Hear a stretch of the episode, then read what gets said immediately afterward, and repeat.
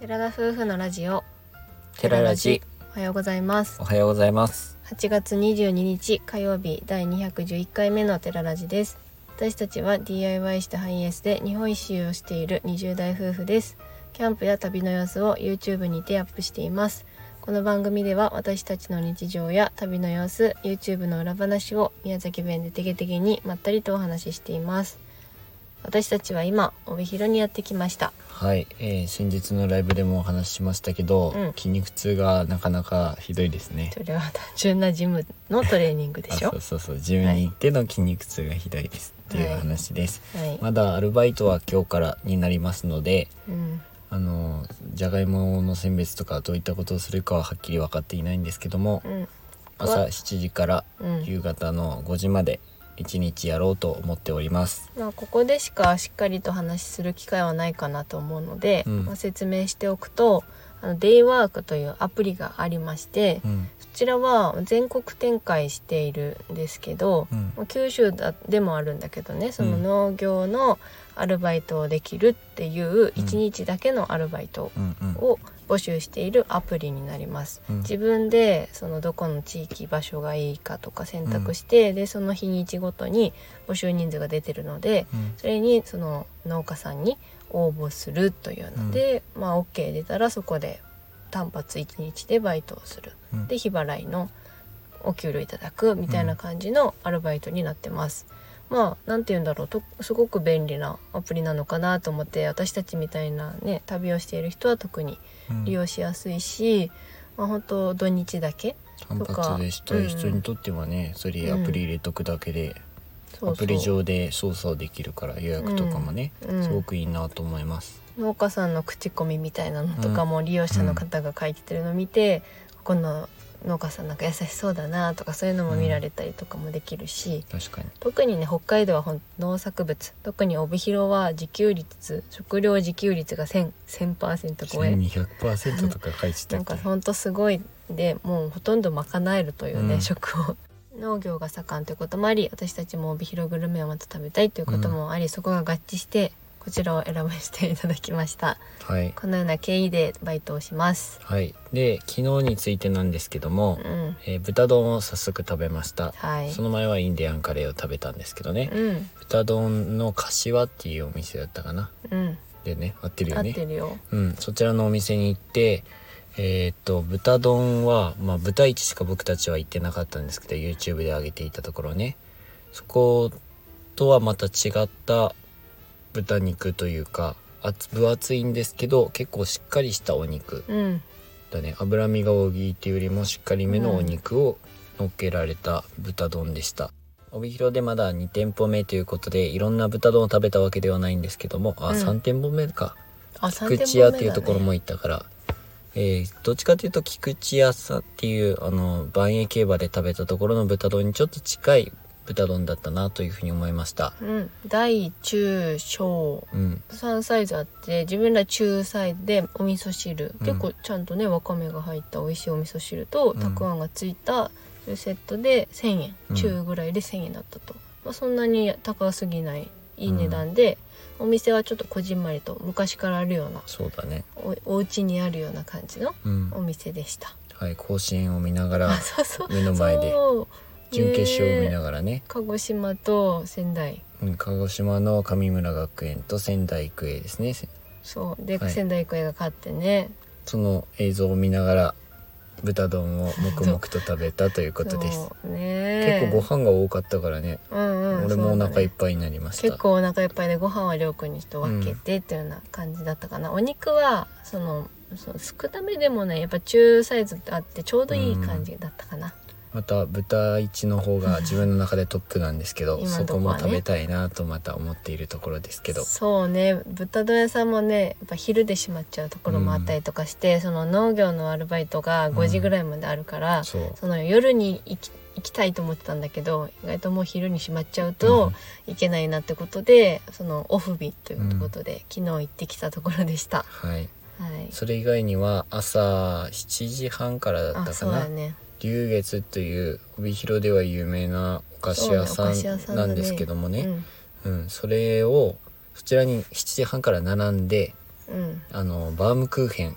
多分今回行った道の駅音更の近くの店舗だけなのかなそうんのか、多端分本店というか工場みたいなところで、切れ端ねうんうん前ね僕たちも YouTube 見ててりんご夫婦さんっていう方を見てて、なんかその場面が見見れたんですよ、うんえーそんな1キロで550円っていううんバームクーヘンなんですけど、うんそんなのがあるっちゃーって言って見よったのに、うんその音更夏空のふるさとっていう道の駅うに、ん23回ほど宿泊あの車中泊させていただいてたんですけど、うんうんうんその時には全く気づいてなく確て、かにうん、帯広を後を後にした後にコメントでね、うん何回かいた龍だい月っててところへ行きますい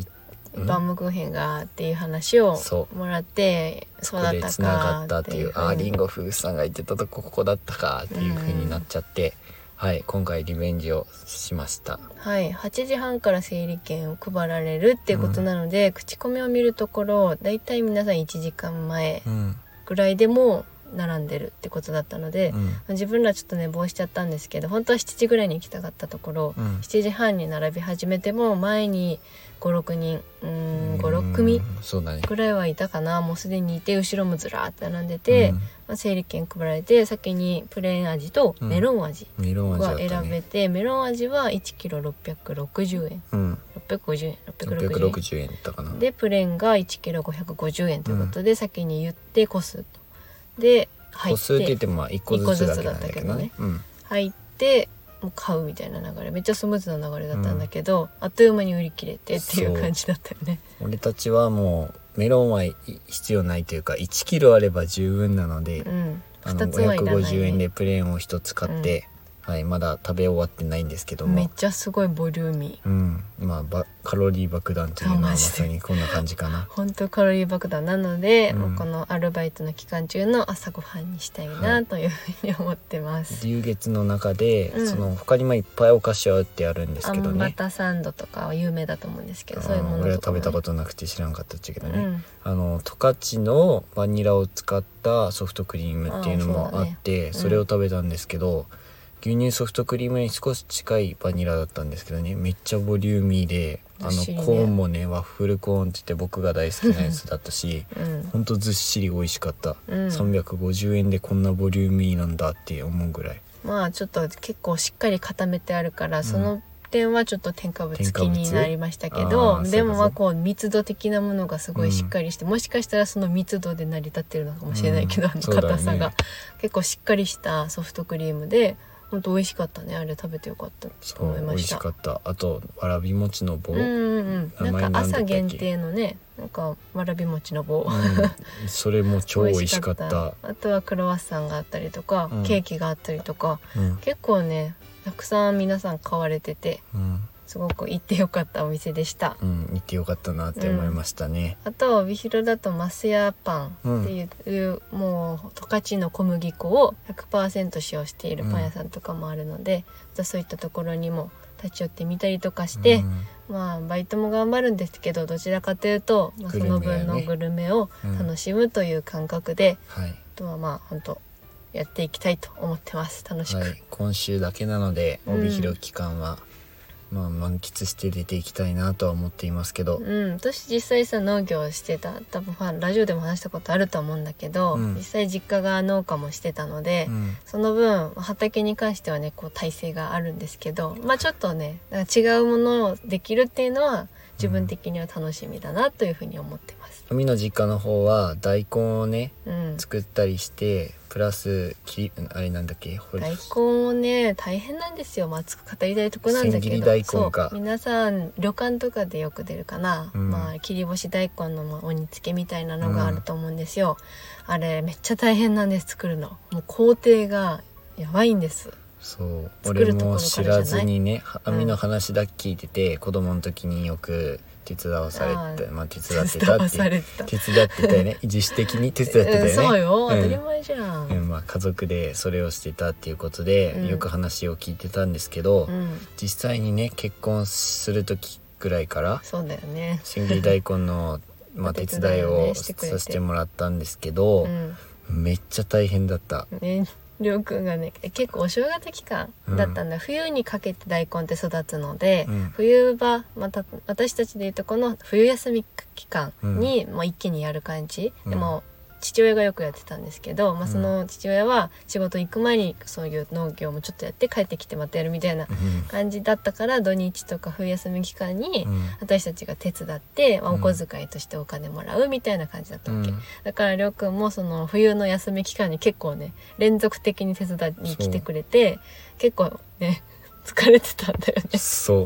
うあのちょっと嫌になりそうになってたもんね大根ぬ抜いて、まあうん工程としてそれを話してほしいな,、まなあんじゃかあ知ざらっくないり方は、にまあそうねざっくり話すと、まあ、大根を植えますねうんうんで大根を植えて育ちますって結構太らせて育てるんだけど、うんでそれを抜いてでまず機械で洗う、まあ、手洗いじゃなくて機械で洗う、でそれを一旦こうきれいに並べますとうんでそこから今度はすりおろすっていう作業をするので、うんまあ、それもまた機械に入れるんだけど、まあ、その積んだ大根をすりおろす機械にち手動でうん全部こう入れていってうんで、まあ、ベルトコンベアみたいなのに乗せて、まあ、きそのすりおろされた千切りされた大根が軽トラにどんどん乗っていきますと。うんで山盛りに積まれたその千切り大根を今度は、まあ、手作りしたそういう棚みたいな、うん干す用の、まあ、棚っていうんですけど、うんそれに手手作業でそれもかけていきます。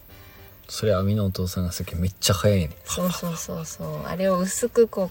うまあかけて、うんでそれ干す干して乾かしていく、まあ、うん干し大根なのでね、そうやねでそれを干すんですけどそれできるまで結構時間かかって天候とかも左右されるから、うん雨降ったらその大根にシートかぶせるし、うんまあ本当台風とか大変なんだけど、うんでもう風とかも吹かないとか全然乾かない、うんでもそれで乾かないと次のものが作れないわけ、そうやねでも寒いから結構霜とかもついちゃって大根がねうん霜にやられちゃうとかも結構あったりとかして、うんで乾いて出荷うんまあだけど結構料金もこう減ってきちゃったみたいで今ももう体力的にも厳しいから、ううんちの実家もやめちゃったんだけど、まあ、それぐらいたくさんの工程があって出来上がるんですよ。そうその工程までのねまず並べたりとかその抜くのも大変だけど、抜いたやつを今度はなんかトラクターみたいなのにそなんうか積む積積んむでいく積んだみよね方もまそたうそうそうそうあるじゃんそしてあの大根を洗う時の洗う前の並べる作業うんがめっちゃ大変だったそうし、やね結構太いからね握力も使うしそうやったよ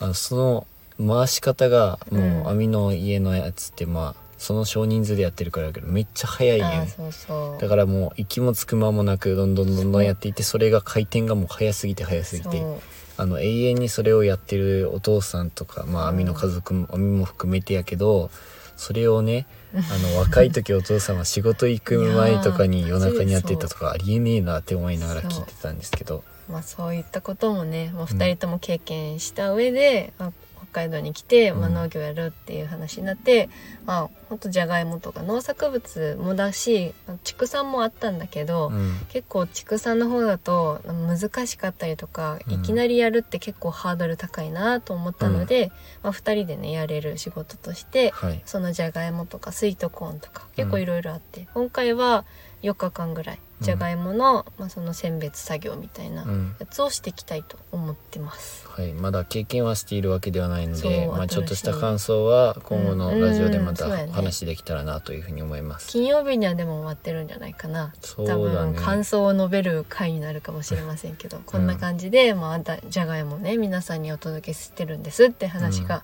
できると思うので、はい、はいちょっと楽しみつつきっと疲れつつなんですけど、はいまあ温泉に入って疲れも休めたりとかしてうんやりたいと思います。はい、では最後に昨日のコミュニティの方で YouTube のコミュニティでお知らせはしているんですけども今週の木曜日の YouTube は、えーお休みさせていただこうと思ってます、はもうい、こちらを聞いている方はうんうんもう予想つくと思いますけど、予想っていうかもう理由話してるんだ理もん由をだけ話しどてねね、アルバイトをするということでちょっと編集する時間も取るのは難しいかなと思っていますので、はいはい、木曜日はお休みさせていただいて次土曜日配信しようかなと思っています、はいなんか心配されてね体ゆっくりしてくださいとあかそうそう体調を崩してるって思われた方もいらっしゃる暑いしねみたいですけど、うんうんアルバイトで今回はお休みするというのが実際のところでございますはいちょちょっとでもね自分たちの、まあ、今後旅のを旅の旅費っていうか、そういうところもまあ叶えつつ、うん旅は続けていきたいなと思ってるのではいこんな感じでたまに入ると思うんですけどうんラジオを聞いてる方は特にご理解いただけるかなと思ってますはいインスタグラムもできれば、まあ、もしかしたら配信できれば投稿とかもしたいんだけど、うんまあ可能な限りやっていきたいと思ってますのではいよろしくお願いしますお願いしまそすれでは今回のお話はここまでです。ラジオのご感想やご質問などコメントやレターで送っていただけると嬉しいです。インスタグラム、YouTube にご興味のある方はぜひ概要欄からチェックお願いします。本日も最後までお聞きいただきありがとうございました。ありがとそれでは皆さん、いってらっしゃい